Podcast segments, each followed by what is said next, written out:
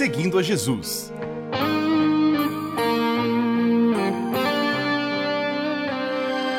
Na apresentação, Carly Friesen.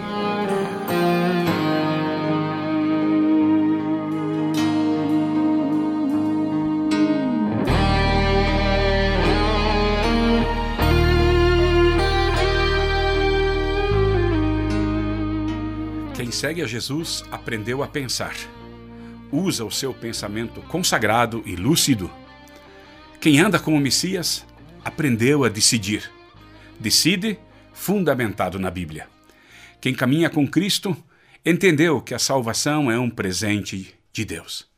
Quem trilha a jornada com nosso Senhor sabe que a nova vida veio pela fé.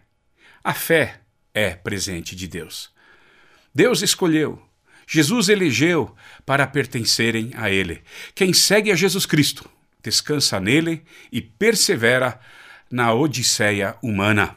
A vida é uma aventura. Seguidores de Jesus não adoram líderes humanos e não seguem shows momentâneos. Quem anda com Jesus fica atento e não comunga com charlatões e mercadores da fé.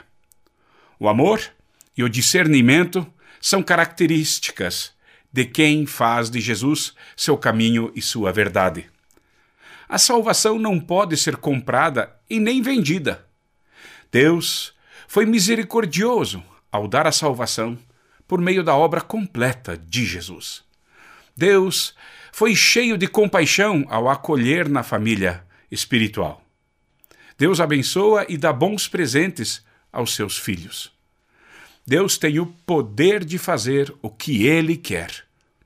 O discípulo faz o bem como resposta ao bem que Cristo nos fez. Ninguém pode comprar a justificação. A justificação, ela foi paga por Cristo Salvador na cruz. Seguidores de Jesus declaram que ele, Jesus, é Senhor e creem que Deus o ressuscitou dos mortos.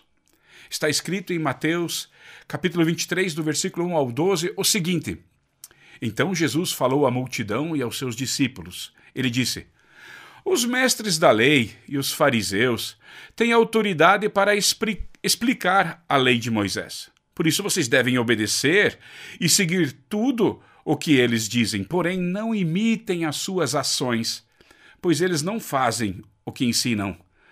Amarram fardos pesados e os põem nas costas dos outros, mas eles mesmos não os ajudam, nem ao menos com um dedo, a carregar esses fardos. Tudo o que eles fazem é para serem vistos pelos outros.